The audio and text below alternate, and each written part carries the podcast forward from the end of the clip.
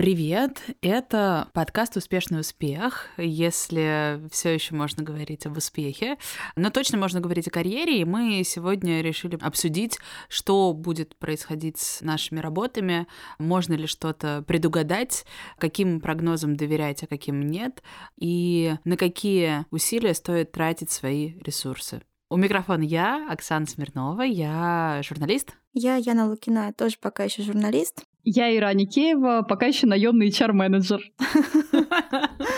Девочки, расскажите, пожалуйста, про себя. У вас вот вообще какие сейчас ощущения от происходящего? Есть ли тревога за свою карьеру в будущем? И, может быть, вы уже предпринимаете какие-то шаги сегодня? Покажите мне человека, у которого нет сейчас тревоги за свою карьеру в будущем. Мне кажется, даже не то, что тревога за карьеру в будущем, тревога за будущее в целом, наверное. И, в принципе, за, за мир, который вокруг нас. Поэтому нет, ну это понятно, абсолютно. Но просто, условно говоря, я вот, например, сейчас, знаете, сталкиваюсь с большим количеством людей, которые вдруг в текущем контексте осознали, что работа и карьерные амбиции — это вообще не главное в их жизни. Новые обстоятельства заставили нас пересмотреть собственные приоритеты и фокусы внимания, и многие люди поняли то, что большое количество энергии и сил в своей жизни они посвящали на то, чтобы зарабатывать деньги только для того, чтобы потреблять. Вдруг мы с вами все откинулись на какой-то уровень жизни, когда мы поняли то, что важнее социальные связи, важнее быть рядом и вместе,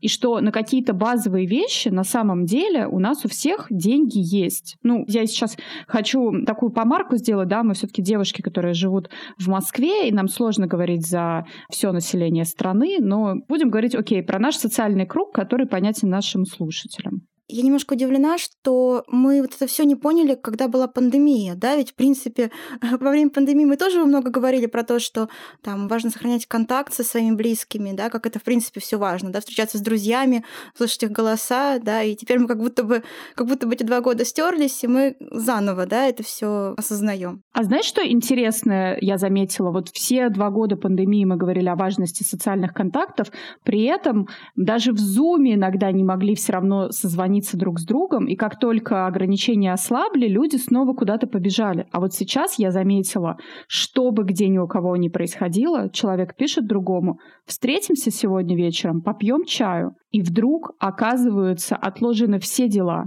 и люди встречаются. Ну, надо сказать, просто в пандемию, на самом деле, при том, что у меня возникла такая же мысль, что как будто бы мы уже должны были пройти этот урок в пандемию. Но на самом-то деле, если говорить именно о вопросах потребления, потребление в пандемию возросло. Мы просто все стали Конечно. покупать все с доставкой онлайн бесконечно. Все для дома. То есть мы стали покупать не то, что раньше, но ровно то же самое. У меня вот, кстати, я не знаю, я никогда не думала, что я верю в какую-то судьбу, но иногда такое бывает. Ты наблюдаешь за жизнью каких-то своих знакомых, и ты понимаешь, что жизнь, я сейчас буду очень эзотерически звучать, дает им урок один и тот же, пока этот урок не будет выучен. И, возможно, это как раз-таки еще один рок. Я не знаю, я говорю какую-то чушь, простите. Нормально, у нас пара психологический HR-выпуск сегодня. Разреши себе сказать все, что ты да, хочешь. Просто все, что ты хочешь, что ты думаешь. То есть мир попытался обнулиться один раз, не до конца получилось. Ну, видимо, он теперь будет обнуляться, пока не получится, я не знаю. Это... В общем, я возвращаюсь просто к своей мысли о том, что в текущем контексте многие люди, правда, по-настоящему поняли, что жизнь одна, и на что мы ее расходуем. И вдруг я услышала от большого количества людей, что если раньше они готовы были инвестировать огромное количество своего внимания, силы, времени исключительно в карьеру, сегодня они вдруг задумались, а как бы я хотел самореализоваться в семье, а как бы я хотел самореализоваться через социальные связи, через своих друзей, через в целом просто общество. Поэтому я заметила, несмотря на максимальную неопределенность и тревожность, люди, которые ну, скажем, опять-таки, вернемся к категории людей, у которых за последние несколько лет был достаточно стабильный заработок, и которые вели осознанную экономическую жизнь, и у них есть подушки безопасности, и они сейчас... Я, я не говорю о каких-то вот сверхзарплатах, давайте сразу поясню, да, вот прям вот обычные девчонки нашего возраста, у которых нет богатых мужей, у которых нет спонсоров, которые вот сколько зарабатывали на это и жили, и вдруг, имея какую-то небольшую скромную подушку безопасности, которая им просто позволит, условно говоря, оплачивать коммуналку и покупать себе еду в супермаркете, пересмотреть свое отношение к тратам на кофе, такси, какие-то еще излишества, они сказали, несмотря на неопределенность, у меня нет, у меня есть тревога за будущее, у меня есть тревога за свою безопасность, за друзей, родителей, детей и так далее, whatever.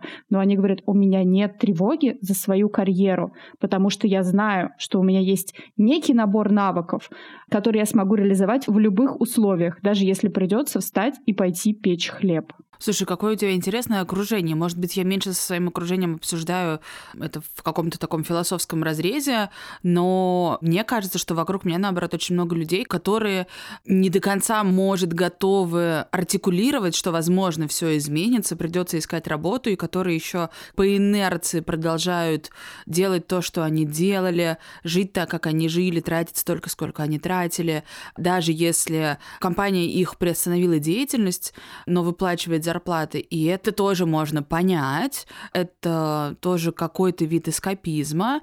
Ну вот не знаю, как теперь, для кого мы будем делать подкаст, кому мы будем давать сейчас какие-то делиться своим опытом и советами с кем? Переименуем сегодня мы в неуспешный неуспех на этом фоне.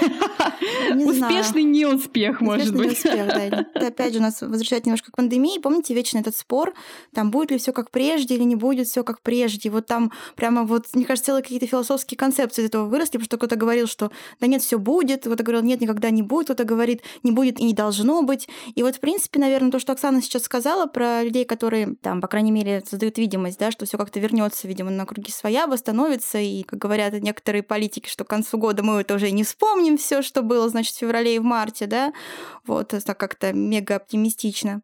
Поэтому, мне кажется, это как раз вот тоже оттуда. И мне опять же кажется, что выигрыши те, кто уже за два года пандемии немножко смирился с тем, что мир реально все время меняется. Мне вот мама недавно привела в пример слова Ирины Хакамады, что Хакамада там отвечала на какие-то вопросы у себя, по-моему, в Инстаграме, и кто-то тоже спросил вот про жизнь в этих новых обстоятельствах. Она сказала, что да, мир меняется, я каждый раз обнуляюсь, и каждый раз начинаю вот с точки ноль. То есть mm. это, наверное, некотором смысле правильно, да, чем вот пытаться зацепиться вот за это старое. Конечно, мы тоже все, наверное, хотим вернуться к каким-то своим приятным, да, состояниям жизни, которые были у нас до пандемии у кого-то, у кого-то до февраля этого года. Но, наверное, все таки чем мы гибче, чем мы более готовы к тому, чтобы подстраиваться, наверное, слово немножко с таким плохим смыслом, но я думаю, что оно здесь уместно. Иногда нужно тоже подстраиваться под обстоятельства. Да, а помните наш самый первый пилотный выпуск, в котором мы говорили о том, что теперь жизнь выстроена таким образом, что невозможно один раз чему-то научиться, организовать как-то свой заработок и надеяться, что... Очень наивно, да. Да, да, да. так ты проведешь свои ближайшие 40 лет жизни. вот, собственно, мы и вернулись к этому. А, вспомните, сколько лопнуло даже на нашей памяти, плюс-минус у нас с вами где-то там порядка 10-13 лет трудового стажа, да, uh-huh. сколько мыльных пузырей лопнуло на нашей памяти, когда там все шли экономисты, юристы, потом все шли в пиар и рекламу. Сейчас, например, Блогеры. потом вот это вот, да, блогинг, эра блогинга, и всегда где-то на обочине были люди, которые говорили, слушайте, ну как бы рано или поздно этот пузырь лопнет, он не может постоянно надуваться. То же самое сейчас происходит с IT-технологиями. Все по-прежнему последние там 2-3 года и сейчас говорили, срочно бегите в IT, вот так только вы сможете там, не знаю, уехать или как-то переналадиться, но внутри IT-индустрии сейчас очень много всего автоматизируется. И все, собственно, уже такие крупные HR-евангелисты, плюс-минус, которые э, способны давать какие-то интересные прогнозы, которые более-менее сбываются, они говорят, ребят, этот мыльный пузырь тоже уже скоро лопнет. Знаете, вот это не надо поддаваться рептильному мозгу, и вот эта функция самосохранения жизни «бей, беги». Иногда нужно немного, немного замереть, оглянуться по сторонам и сделать переоценку всех своих возможностей и способностей, как вы их сможете переупаковать. Хочется спросить, Ир, а мне кажется, некоторые рептилии именно так и делают, они замирают. Нет здесь противоречия. Рептильный мозг, да, простите за шутку. Нет, слушай, замереть и э, неспешно оглянуться, это все таки тоже две разные вещи. Ну вот да. Я хотела сказать немножко про другое, что да, как это лопаются пузыри, мы, наверное, тоже к этому должны привыкнуть. Единственное, что меня в этой ситуации очень сильно расстраивает, ну, понятно, что факт самого этого лопанья, безусловно, меня очень расстраивает, как люди некоторые злорадствуют по этому поводу. Как они радуются, что там Инстаграм запретили. Ох, эти блогеры сейчас пусть там идут работать на заводы, еще куда-то. Вот меня это, конечно, поражает, если честно. Вот эта радость от того, что всем стало плохо, да, как бы вот, нежели богатые, нечего начинать, это, конечно, поразительно, это мне кажется. Ну или уж давайте будем честными, мы все втроем с вами работаем в медиаиндустрии. Сколько сейчас вот этих людей, потирающих руки, которые говорят, наконец-то мы хороним да. Глянец. Ну, они хоронили его Слушайте, они последние лет 10. Извините, они хоронили глянец, порвали три баяна уже, знаете, вот за это время, поэтому... Да, вот я это всем сейчас и отвечаю, ребята. Еще пять баянов порвете, нас храните. Ну, смотрите, девчонки, мы все с вами, вне зависимости от текущего статуса, кто где в какой э, находится компании, в каком статусе находится сама компания. У нас такой выбор за этим столом, конечно. Кто в какой находится компании. Я говорю не про... Кто на каком этаже. Кто в каком этаже, да. Я говорю сейчас чуть более масштабно, да. Все мы слушатели.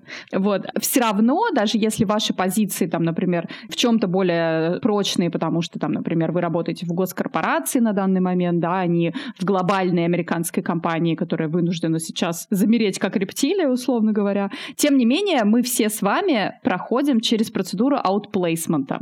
Это такая классная чаровская штука, которая подразумевает этичное увольнение или сокращение сотрудника.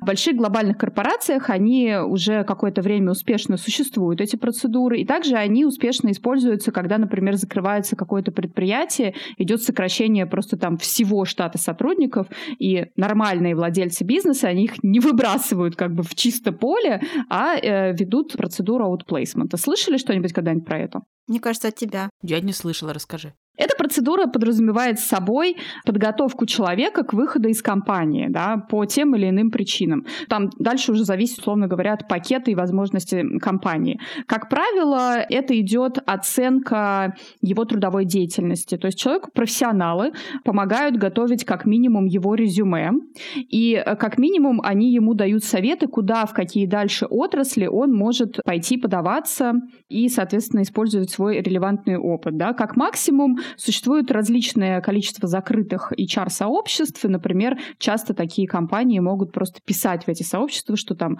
у нас идет сокращение штата или там увольнение какого-то интересного сотрудника, и его сразу подхватывают другие корпорации или другие заводы, whatever. Дальше человеку могут предоставить несколько вариантов развития событий. Например, ему могут предоставить несколько карьерных консультаций, несколько консультаций с психологом, да, все-таки потому что опыт увольнения или сокращения мы с вами уже об этом говорили, он довольно травматичный, и мы все его переносим по-своему, плюс надо еще принимать во внимание, что у человека могут быть какие-то экономические сложности, да, он может быть единственным кормильцем семьи, у него могут быть кредитные обязательства и так далее и тому подобное, то есть, конечно, максимальная такая ситуация потери работы, она может человека очень сильно выбить из колеи, нужна помощь профессионалов.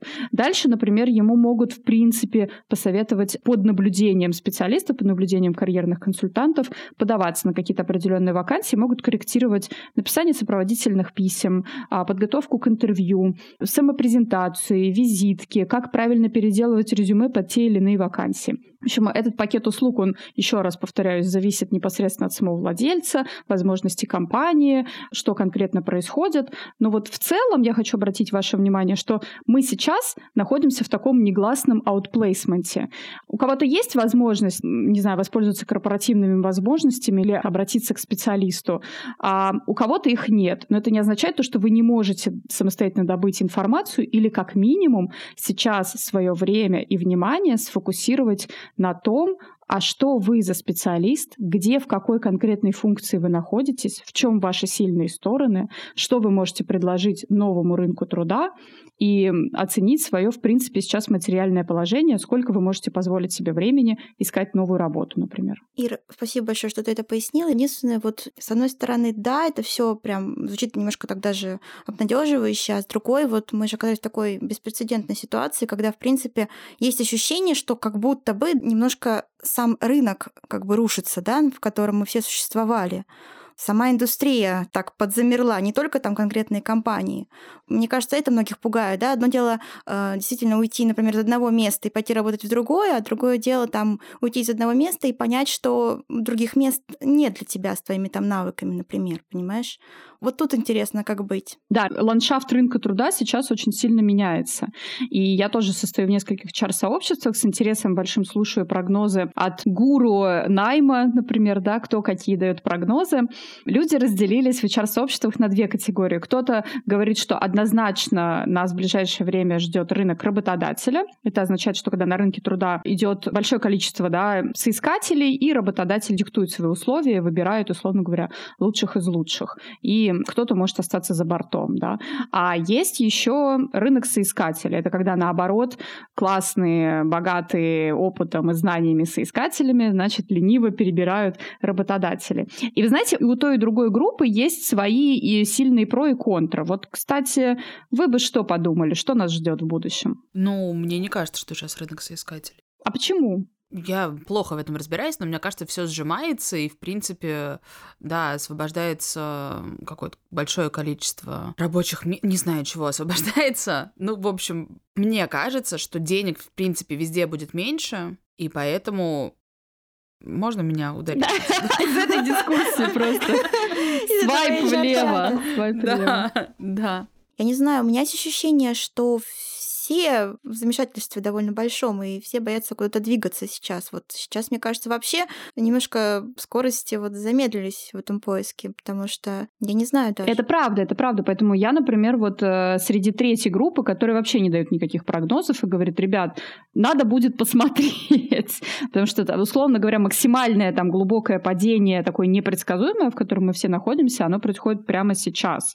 И что нас ждет через месяц, очень сложно сказать, э, потому что непонятно, какая будет общая глобальная экономическая ситуация в мире, что произойдет с а, международными компаниями, которые до этого долгие годы присутствовали в нашей стране, да, как это отразится на рынке труда, действительно ли выйдет большое количество соискателей на рынок труда. Поэтому я тоже пока воздерживаюсь от прогнозов. Мне кажется, я смогла сформулировать, почему мне ближе вариант с тем, что это будет рынок а, работодателей, потому что в разные такие времена неопределенные неопределенность э, есть эм, какое-то количество людей, которые умеют и хотят видеть в этой неопределенности море возможностей. В этом есть какая-то доля цинизма, но и возможности действительно какие-то есть. Вот, мне кажется, такое количество людей появляется, да, и если ты способен уже увидеть в этом возможности, как начать что-то делать, ты как раз будешь искать разные ресурсы. И вот поэтому мне кажется, что такие люди будут сейчас что-то делать, пока большинство будет вот в какой-то паузе, в замирании, а кто-то начнет делать и как раз нанимать людей и выбирать среди тех, кто в паузе. Мне кажется, она снова сказала, что в этом есть какая-то доля цинизма. Я даже с этим немножко могла бы не согласиться, потому что если эти люди будут нанимать других людей на работу и фактически их спасать, то я думаю, что в этом нет даже никакого цинизма, может быть, да, потому да? что сейчас мы в такой ситуации, когда, не знаю, может быть, уместна ли это метафора, ну, как Титаник, да, и представьте, что какие-то люди бы спасали, подплывали бы на лодках, да, mm маленьких, чтобы люди туда забирались. И я думаю, что в этом тоже есть смысл. Пусть даже, да, mm пусть даже они там это делают частично из своего какого-то личного там соображения, да, пользуются. Есть такое грубое очень выражение, не хочу вот здесь говорить. Скажу так, из opportunity, как говорит один наш коллега, да. Ну, в общем, любая плохая ситуация — это возможность, да. Вот я думаю, что будут такие, конечно, умельцы, которые действительно будут что-то открывать, там, не знаю, альтернативное. Может быть, вы даже сейчас замечали, что вот эти вот первые две недели шока от э, закрытия всего, что можно, сменились довольно лихой активностью наших, допустим, российских марок, которые, как я вижу, сейчас э, в том числе довольно активно рекламируются там, где можно рекламироваться, да, и там всячески зазывают людей покупать вещи у себя. То есть вот уже фактически используют вот эти как раз возможности. Да, а вы знаете, почему я, например, прислушиваюсь к мнению тех HR, которые говорят, что очень велика вероятность, что все равно останется рынок соискателей, потому что работодатели сейчас тоже оказались в довольно патовой ситуации. Очень сильно изменились бюджеты. Упала, соответственно, зарплата, рубль очень сильно просел к доллару, да, люди потеряли в доходах. Не все работодатели сейчас могут нагнать эту инфляцию и докинуть людям обратно деньги, да. Упали какие-то в целом возможности людям э, давать какие-то корпоративные блага. Работодатели должны будут где-то там поджиматься, сокращаться и вообще пересматривать свое отношение к внутренней корпоративной политике и тому, что они себе смогут позволить для сотрудников. При этом за последние несколько лет вообще-то у нас, ну, как бы в городе, окей, опять я сейчас буду говорить про Москву, я все-таки больше знаю рабочий ландшафт Москвы, и в основном наши все слушатели из этого города, да, сформировался очень хороший такой потенциал у людей, которые могут себе позволить релацироваться, могут себе позволить, в принципе, уехать даже в другое место в стране, где, например, будут востребованы специалисты их профиля, и там они смогут получить зарплату выше рынка.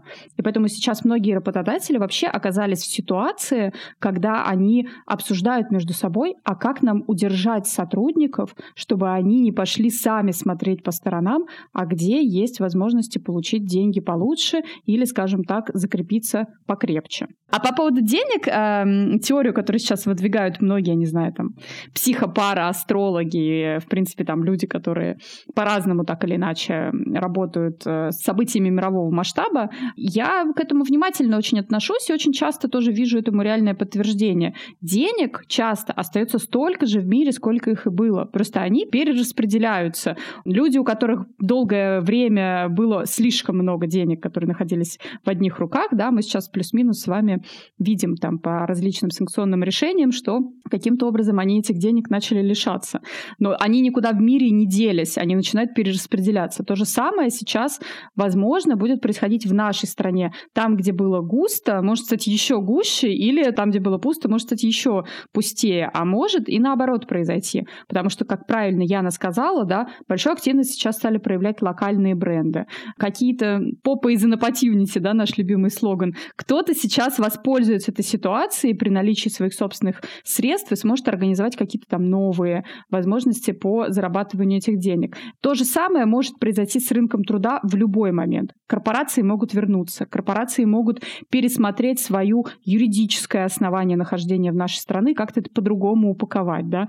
В общем, прогнозов много, и э, то, как могут перераспределиться и рабочие места, и деньги, их тоже существует бесконечное количество этих сценариев. Но в любом случае, наверное, главный мой совет сейчас как от HR если у вас есть какие-то сейчас возможности по трудоустройству или смене, да, я не знаю, там, локации или своего рабочего места, чтобы получить где-то там крепче, увереннее себя чувствовать, этим можно воспользоваться. Но сейчас многие компании сделали hiring freeze, все остановились, все пытаются понять, что происходит. И вот на самом деле лучшая сейчас стратегия — это вам самим тоже остановиться и сделать такое очень глубокое, глубокое самоисследование вообще всех ваших достижений, всего вашего опыта и всех ваших реально хард и софт скиллов для того, чтобы понять наконец-то, то, что вот сегодня настал тот самый день и час, то самое идеальное время, как вообще вы сможете себя продавать на новом рынке труда, какой бы он ни появился спустя какое-то время. Ир, а стоит ли так прогнозировать, если огромное количество, ну, мне кажется, вот этих вот, вот это уравнение же до конца непонятно, каким будет этот рынок труда будущего, да? То есть что, прям вот 30 вариантов этого рынка, и ты должен там, ну, ну я, окей, я понимаю, да, времени много, наверное, действительно можно сесть и подумать, ага, если рынок будет такой, я буду делать это, если будет такой, буду делать это. Но это, наверное, скорее просто из серии себя, что ли, занять, да? Потому что, мне кажется, Нет, нет, вот... нет, тебе не нужно думать о том, какой будет рынок, тебе нужно заняться самоанализом себя. То есть, условно говоря, ты можешь прям вообще завести табличку и написать туда все свои хард-скиллы, которыми ты обладаешь. Удивительным образом ты вдруг можешь вспомнить о том, что ты умеешь печь красивые торты и классно их декорировать. Вот, к сожалению, вот нет. Понимаешь, вот удивительное дело, я, я очень восхищаюсь людьми, которые, да, у которых там есть огромное количество навыков, да, которые не складывают яйца все в одну корзину. Ну, например, вот есть люди, наверное, я думаю, что я такая не одна, кто всю жизнь сам существовал в рамках одной профессии и, собственно, в ней развивался. И я как раз-таки из серии тех, кто замер, да, то есть я пока ничего не, не предпринимаю, просто наблюдаю, да, пытаюсь как-то не, не вызывает лишнюю агрессию, в том числе у других людей. Поэтому, в принципе, вот как я сказала, на паузе, да. Но я знаю, что есть люди, например, среди даже моих коллег, которые, например, оказались очень-очень расстроены в этой ситуации, и они просто не понимают, что им сейчас делать. Им сейчас нельзя фактически. Ну, представляете, человек, допустим, жизнь писал, это его мечта, он к ней шел, он к ней пришел, да, и он не понимает, вот где сейчас ему реализовывать. Он хочет, например, там, писать, например, каждый день у него есть какие-то мысли, да, а публиковаться ему по факту негде. И, Нет. конечно, они очень страдают. Я просто это, это просто конкретно конкретный пример. Мне кажется, это вопрос привычек и рамок, которые мы себе ставим. Я уверена, что есть какой-то набор упражнений, который помогает понять, где вот этот твой навык, даже если ты умеешь писать. Казалось бы, да? Может быть, сейчас типа не самый актуальный, да? Вот я сегодня говорила с девочкой из IT-сферы, и кажется, что у нее действительно сейчас больше перспектив. Да? А тех, кто там работает со словом, их меньше. Mm-hmm. А, это вопрос, как ты о себе думаешь и как э, ты действительно, то, с чего мы начали, готов проявлять гибкость, потому что как бы давайте сейчас проделаем это упражнение. Где еще, кроме печатных медиа, может пригодиться навык «я хорошо пишу»? Нет, ну понятно, что я тебе тут же скажу, что как бы хочешь очень сильно писать, любишь это делать, э, не можешь сейчас это делать э, там официально в журнале, заводи телеграм-канал и пиши там. Как Например? Бы, это, да, это вот совершенно очевидно, да, но я все равно понимаю вот этот вот такой, не то чтобы ужас, да, но я понимаю это расстройство этих людей. Например, не было телеграм-канала все это время, кто вот реально Мне кажется, свою работу, дело не ей. только в телеграм-канале, условно говоря. Ну, то есть, понимаешь, в чем? У тебя вот есть навык писать. Ты его развивал на одном примере, работая в печатном медиа, допустим. Но это не значит, что ты не можешь тут же пойти и научиться хорошо писать для чего-то еще. Неважно. Сценарий, рассылки книжного издательства, тексты для внутренней коммуникации какого-нибудь банка. Ну, как бы совершенно неважно. Просто у тебя не было такого опыта. И вот это замирание и страх происходит из-за того, что тебе кажется, что, ну, вот ты применял раньше этот навык вот здесь и вот так, и ты очень боишься, что где-то подруг... там будет по-другому, но чем быстрее ты начнешь пробовать, где еще как по-другому это можно применять, тем будет лучше. Ну, я понимаю, о чем ты говоришь, да, я думаю, ты права. Знаете, я бы вообще, на самом деле, все равно вместо условной прокрастинации и ужаса от того, то, что как тебе кажется, что у тебя есть только один навык, и ты занимался этим всю жизнь, я бы все-таки посвятила время, если сейчас это позволяет вам сделать, посвятила время самоанализу и анализу окружающей среды и вашего собственного окружения. Вот э, Яна говорит, что делать тем, кто всю жизнь работал, как ему кажется, в одной профессии, развивался в ней, и у него есть только один hard skill. Угу. Я советую сделать табличку в Excel, вспомнить все свои места работы и перечислить все свои трудовые рутинные обязанности на каждом месте работы. Это звучит максимально неинтересно, скучно, и что это может мне принести? Так вот, я вам гарантирую, что инсайтов, сколько вы всего делали в разных местах и сколько вы всему научились и вдруг вспомнить, что вы еще дополнительно умеете, это очень интересное упражнение, хотя оно может быть скучным. Слушай, это правда очень вот Я начала сейчас сразу думать и там про тот опыт, который был у меня и у Яны, и ты сразу понимаешь, что это совершенно не только писать и не только редактировать. Нет, конечно, я же это говорю. еще там, же... не знаю, делать презентации, искать фотографии, организовывать мероприятия и куча еще всего подкасты вот мы умеем делать. Да, это вот, условно говоря, проанализируйте все свои могу. Дальше из этой таблички своих могу выпишите все свои хард-скиллы, выпишите все свои софт-скиллы, выпишите все свои достижения, наконец-то, понимаете, мы так э, тоже много об этом говорили. Вот оно то самое время, чтобы выписать все из могу. Можно даже обратиться к друзьям и спросить у них э, стороннее мнение, а что, по их мнению, кажется, что вы можете еще. Вдруг вы вспомните, что вы владеете слепым десятипальцевым методом печати. Где-нибудь это тоже может пригодиться. Дальше мы переходим к кружочку «надо». Да? Ну, то есть вот такая ситуация. Нам надо жить и зарабатывать. Да? И э, на самом деле сейчас возможности проанализировать, понять, где лежат ваши перспективы, их тоже очень много. Просто можно открыть условные работы.ру или Headhunter и вообще начать поиск, посмотреть, где хорошие зарплаты, где высокий спрос на специалистов. Говорят, ОМОН сейчас активно набирает людей по разным районам Москвы. Посмотреть, какие ожидания по навыкам у работодателей. А у вас хоба, уже табличка есть ваших хардов и софтов. Посмотрели, что умеете, а чему, может, надо подучиться или как-то переупаковать, перешлифовать. Можно понять, где составить конкуренцию. Сейчас самое время вообще, на самом деле, почитать классные чаровские отчеты. Давай есть, а, собственно, мой любимый Хайс и есть Антал. Они всегда дают очень подробный анализ доходов отраслей и функций. Есть даже у них атлас профессий. Вот прям скачивайте и изучайте вместе со своими хардами и софтами, где бы вы могли могли пригодиться, и где из вот этих вот перечисленных областей существует сейчас высокий спрос на специалистов. Вы умеете хорошо писать, и правильно, как Оксана заметила, а, не знаю, глобальные какие-то организации, банки, госкорпорации, они сейчас усиливают там внутренние коммуникации, создают собственные медиа, понимаете?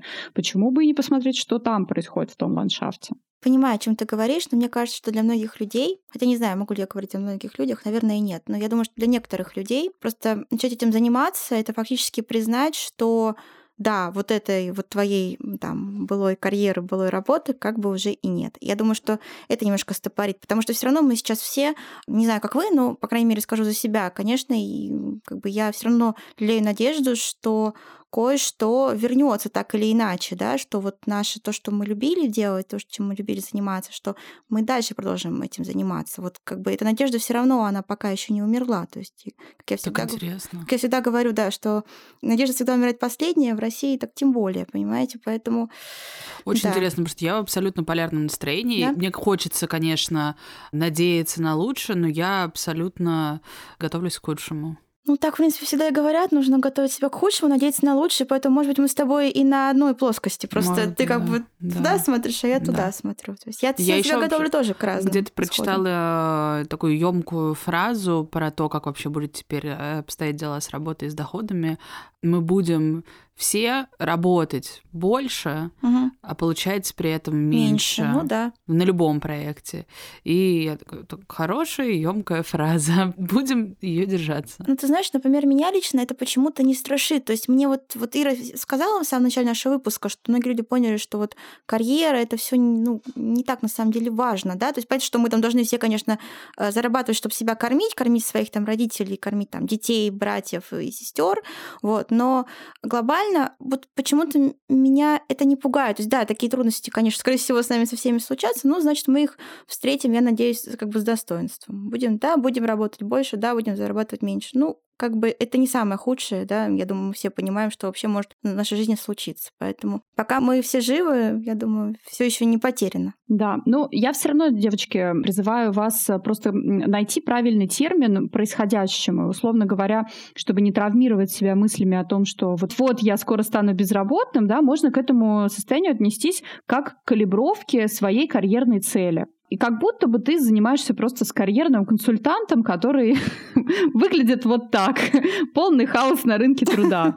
А ты вместо паники нашел в себе силы открыть все свои, я не знаю, рабочие профили, там, LinkedIn, не знаю, твой профиль на эм, HandHunter, все причесать, привести в порядок. Посмотреть вообще на свой социальный капитал, кто вокруг тебя, где работает, да, а, у кого какой статус. Вспомнить людей, которыми вы вдохновляетесь вдохновлялись, например, да, и посмотреть на их карьерный путь, вдохновлялись своей профессией, я имею в виду, вообще с чего они начинали, какие у них были взлеты, какие падения, где в каких вдруг иногда странных организациях они работали, да, какой опыт вдруг их туда привел, что, какие навыки они применяли.